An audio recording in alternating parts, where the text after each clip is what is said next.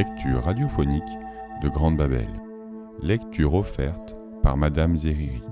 Les oubliés de Vulcain de Daniel Martinigol, chapitres 13, 14, 15. On arrive, dit Morvan en pointant le doigt vers l'horizon. À travers la baie vitrée du cockpit, Charlet aperçut l'île des Ordes, empreinte verdoyante sur le bleu de l'océan. Ici, pas de compte, et si peu de cendres. Charlet eut à nouveau un passement au cœur. La vie des volcanos était si différente. À peine plus de 2000 kilomètres entre les deux peuples. Le Nemo amorça sa descente. Edine gardait les yeux fixés sur ses appareils de contrôle. On sentait chez lui une longue pratique du pilotage anti-gravitation. Charlet se souvint que Morvan, fièrement, avait dit que son frère était pilote d'un vaisseau benne. Les vaisseaux bennes sont-ils stationnés sur l'île? Est-il possible de les voir de près? interrogea-t-il soudain. Edine lui jeta un coup d'œil amusé. Tu t'intéresses à nos vaisseaux? Je les ai souvent admirés depuis le sol, dit-il. Je me suis toujours demandé comment ils fonctionnaient exactement. C'est simple, répondit Edine. Ce sont des rectangles creux. À l'avant, il y a la cabine de pilotage, à l'arrière, les moteurs antigraves, entre les deux, la soute. Les containers de déchets ultimes sont accrochés au plafond de la soute sur les rails. On charge les containers, on décolle, on se positionne près des cratères type Stromboli et on attend la fin de l'éruption. On a un quart d'heure pour se mettre à l'aplomb du cratère, ouvrir la soute, larguer les containers, refermer et se dégager avant l'éruption suivante. Charlet écoutait, fasciné. Il avait vu les vaisseaux Ben passer au-dessus d'Idos, mais ils allaient larguer plus loin que la chaîne du Natubo, dont l'activité n'était pas suffisante pour détruire les ultimes. Les pilotes Horde larguaient dans les volcans de la chaîne du Katoa ou du Yijama. L'expression jouer avec le feu prenait ici tout son sens. Serait-il possible d'assister à un largage un jour? demanda Charlet. C'est un métier horde, un privilège, Horde, déclara Morvan en relevant le menton. Son frère haussa les épaules en souriant. au lieu de péter d'orgueil, explique-lui donc l'architecture de l'île, dit-il en se concentrant à nouveau sur son ordinateur de bord. Charlet n'insista pas. Mais il avait bien remarqué que le jeune homme n'avait pas répondu à sa question. Euh, il se promit de revenir à la charge une autre fois. À travers la baie vitrée, le spectacle devenait stupéfiant. Charlet écouta les explications de Morvan. Lors de la grande recherche, les terriens, trop à l'étroit sur leur planète, avaient décidé de partir à la découverte d'autres mondes habitables. Un découvre-ingénieur du coup de Ledoux, du nom de Ledoux, avait été le premier, avec son équipage, à poser le pied sur Vulcain. Lointain descendant d'un architecte visionnaire, Ledoux avait voulu réaliser le rêve utopiste de son aïeul. Il avait fait construire sur Vulcain ce qui n'avait pu être fait sur Terre. La ville d'Epha n'était pas une ville. L'île d'Epha n'était pas une île non plus. Les deux étaient si étroitement unis que l'on ne pouvait parler que d'île-ville. L'île était circulaire, la ville était circulaire. Le bâtiment central était une sphère. L'ensemble était comme l'œil de la conscience au fond de la tombe, regardant les trente mondes. Tous les bâtiments ont été dessinés au XVIIIe siècle par Claude Nicolas Ledoux, dit Morvan. Chaque bâtiment devait constituer un élément d'une gigantesque usine. Le palais du gouvernement que tu aperçois là-bas était prévu pour être une forge à canon. Morvan désignait sur la gauche, en dessous du glisseur, un immense ensemble de constructions dessinant un carré aux quatre angles, de très hautes pyramides montaient à l'assaut du ciel. Chaque côté du carré avait la forme d'un escalier de titan, abritant sans doute dans ses flancs les nombreux bureaux de l'administration Horde. Et tu dis que l'idée date de cinq siècles? Charlet était enthousiasmé par ce qu'il voyait. Non seulement l'idée, mais les plans. Les premiers ordres n'ont fait que multiplier les proportions, vu les moyens technologiques de construction dont il disposait pour aménager l'île-ville. Et celui-là? demanda Charlet en désignant l'immense sphère au centre de l'île. C'était un bâtiment prévu pour quoi? C'était la maison des gardes agricoles, et c'est de là la maison des bûcherons et l'atelier des ouvriers des cercles. Morvan montrait deux constructions étonnantes, une pyramide tronquée et un cylindre. Tout est basé sur des formes géométriques, dit-il. Oui, répondit Morvan. Géométrie, harmonie, équilibre. Le paradis. Un paradis tout de même un peu étouffant, remarqua Edine. Il n'y a guère d'échappatoire au cercle. Entre le Capharnaüm d'Idos et l'ordre des Phas, il y a peut-être un juste milieu qui reste à construire. Où s'enquit Charlie? Le dernier continent. Charlie eut une moue interrogatrice. Il n'avait jamais entendu parler de dernier continent sur Vulcain. À sa connaissance, il n'y avait qu'un immense continent, celui des volcanos, puis l'île des Ordes et l'océan. Le dernier continent, c'est le Dada d'Edine, se moqua Morvan. Loin au sud, sur des kilomètres carrés, le fond de l'océan est à peine trois mètres sous l'eau. Edine voudrait ceinturer d'une digue, pomper et mettre des occupants dans les lieux. Charlet se tourna vers le pilote. Qui? demanda-t-il. Les imbéciles du genre de Morvan qui ont la bonne idée de tomber amoureux d'une volcanette. Morvan devint blême.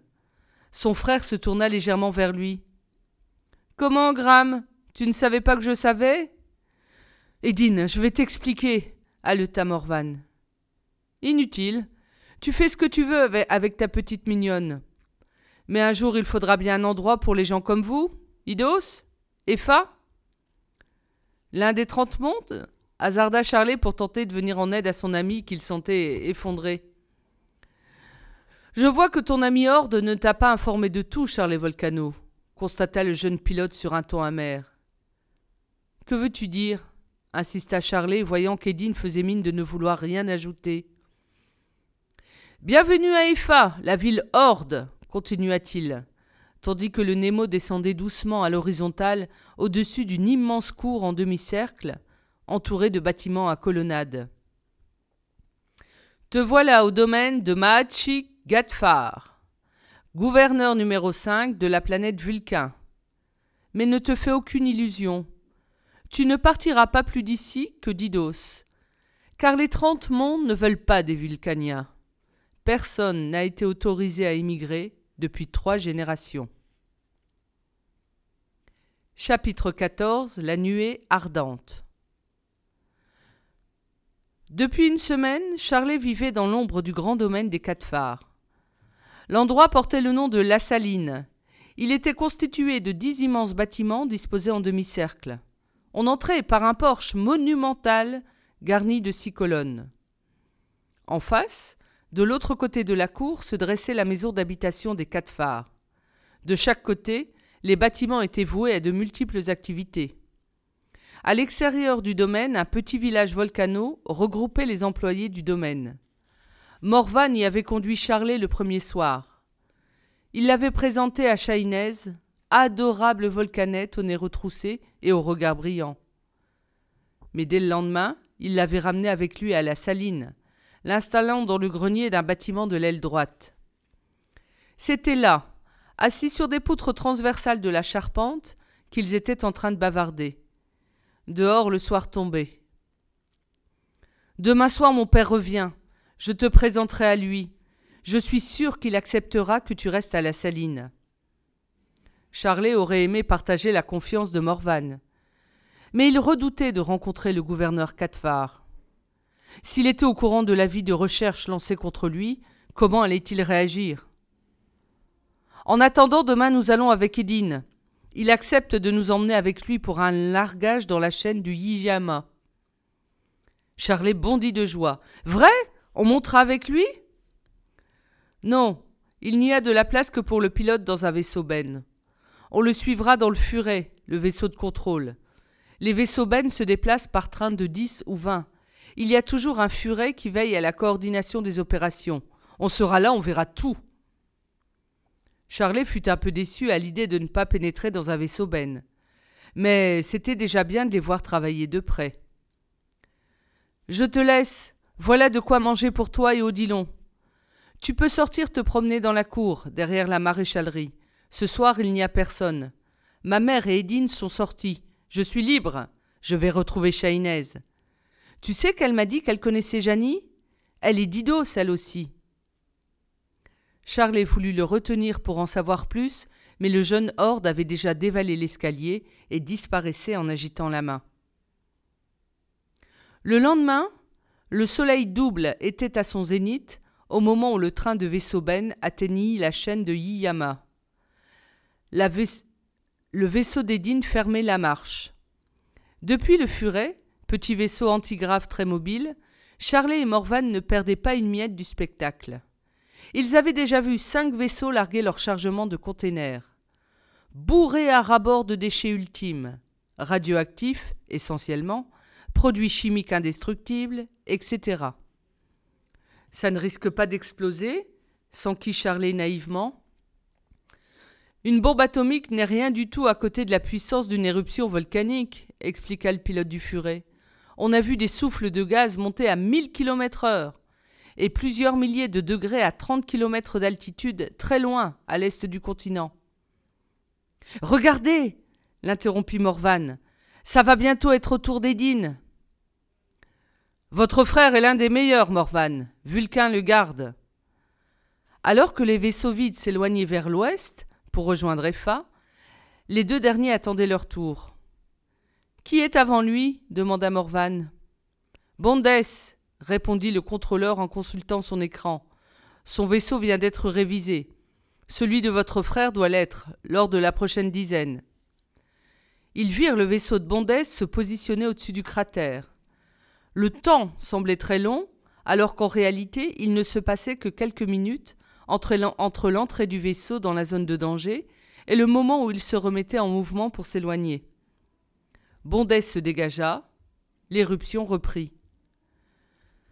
Après chaque largage, le volcan crachait son venin comme un serpent frustré de voir sa proie lui échapper. Le volcan se calme, constata Morvan. Edine va pouvoir y aller. En effet, les projections jaillissant du cratère étaient en train de faiblir, et à peine soulevées, les roches retombaient dans le lac bouillonnant de lave. Maintenant dit le contrôleur dans le micro. Bien reçu, répondit la voix d'Edine. Avancée cinq minutes, largage trois minutes, dégagement quatre minutes, j'y vais. Les yeux rivés en direction du cratère, Charlet et Morvan virent le grand vaisseau avancer sans heurts jusqu'à l'aplomb du volcan. Dieu, murmura Charlet, je ne m'y habituerai pas. Comment font-ils pour rester tous aussi calmes? Ce sont des maîtres, répliqua le contrôleur sur le même ton le fauve se couche à leurs pieds. Mais le fauve semblait nerveux. La surface du lac de lave se souleva soudain, comme sous l'effet d'une énorme bulle de gaz venue crever à la surface. Des roches commencèrent à jaillir au-delà du rebord du cratère. L'éruption reprend trop vite cria soudain le contrôleur dans le micro. Edine Dégagement Dégagement Les containers étaient à présent tous décrochés et tombaient en tournoyant comme des fétus de paille dans le souffle montant des gaz. Mais les portes ventrales du vaisseau étaient en train de se refermer. Edine ne pouvait se dégager que lorsque sa soute était close. Edine Dégagement hurla une seconde fois le contrôleur. Un autre cri retentit soudain dans les haut-parleurs. Qu'est-ce qui se passe? C'était Bondès qui assistait à la scène de l'autre côté du cratère. Dégage, Edine hurla-t-il. La soute ne se referme pas cria Edine en réponse. Furet, j'ai combien de temps? Deux minutes, trois minutes, répondit le contrôleur. Dégagez, Edine, coûte que coûte. Soute ouverte Bon Dieu, oui, essaie hurla encore Bondès. Je vais vriller, je vais décrocher annonça Edine. Charlet serra le coude de Morvan en lui montrant le cratère. La surface du lac de lave était en train de gonfler d'une façon titanesque. Gigantesque pustule, prête à bondir à l'assaut du ciel et du vaisseau immobilisé. Morvan sauta sur le micro. Edine Une nuée ardente Une nuée ardente va monter Tentant le tout pour le tout, Edine poussa à fond la puissance de ses moteurs. Le vaisseau fut parcouru d'un grand frisson et amorça lentement un mouvement. Mais il partit en crabe, glissant sur le côté, essayant vainement de se redresser. Je ne peux pas, ça lâche Je tombe Maudit, maudit tempêta le contrôleur en donnant un violent coup de poing sur la coutoir de son siège. Sous le regard épouvanté de Charley de Morvan, le vaisseau Ben prit de plus en plus de gîte et se mit à descendre à une vitesse vertigineuse en direction du cratère. La nuée creva la surface du lac, et dans une gerbe de feu monta lécher le ventre ouvert du vaisseau Ben. Dans un dernier sursaut, le pilote parvint à se dégager de l'anneau infernal du cratère. Comme un papillon venant de se brûler les ailes, le vaisseau s'écrasa sur le report extérieur du volcan. Les dents serrées sur son poing pour étouffer ses hurlements, Morvan vit la boule de gaz en feu retomber sur le pourtour du cratère, glisser sur les côtés du cône et recouvrir dans sa course folle l'épave du vaisseau d'Édine. L'éruption s'arrêta. Les dernières langues de feu s'éteignirent. Au tumulte succéda petit à petit un silence épouvantable. Jusqu'à ce que la voix de Charlet dise Vous avez un treuil Descendez, je vais aller le chercher. Incrédule, le contrôleur se tourna lentement vers l'adolescent. Tu, tu crois? Bégaya Morvan, tu penses y arriver? Il est peut-être encore vivant, je dois essayer. Vous voulez dire que vous allez marcher sur ces roches brûlantes? demanda encore le contrôleur ahuri. Il peut le faire. Obéissez-lui, vite dit Morvan avec brusquerie en l'obligeant à reprendre les commandes du furet. Bondes n'oublierait pas de sitôt ce qu'il vit depuis son vaisseau là-haut. Personne ne le croirait quand il raconterait que tel un diable, sorti tout droit des flammes de l'enfer, Charlet avait couru sur la coque incandescente du vaisseau d'Edine. Petite silhouette irréelle, il avait accroché le corps du pilote au treuil, avant de remonter lui-même par le même chemin. Je l'ai vu De mes yeux vus dirait le pilote. Il était accroché sous le ventre du furet lorsque l'éruption a repris. Les gaz et la température sont inconcevables à ce moment-là. Ou ce gars est un démon, ou c'est l'avenir de Vulcain? Chapitre 15 Horde, Machi, Catphare. La saline se tairait dans l'épouvante. Chacun se taisait, vacant à ses occupations, dans un silence de mort. Les hurlements de douleur d'Édine, agonisant dans d'affreuses souffrances, vrillaient les tympans de tous à intervalles réguliers. Charlet, retranché dans son grenier, tremblait en entendant les cris du jeune pilote. Les mains sur ses oreilles, prostré sur son matelas, il attendait que les heures passent, dévoré par le remords. C'était pourtant lui qui avait sauvé Edine. Grâce à lui, le jeune pilote n'avait pas disparu corps et bien au rebord d'une gueule de volcan. Il était chez lui, ses parents et son frère à ses côtés. Hélas.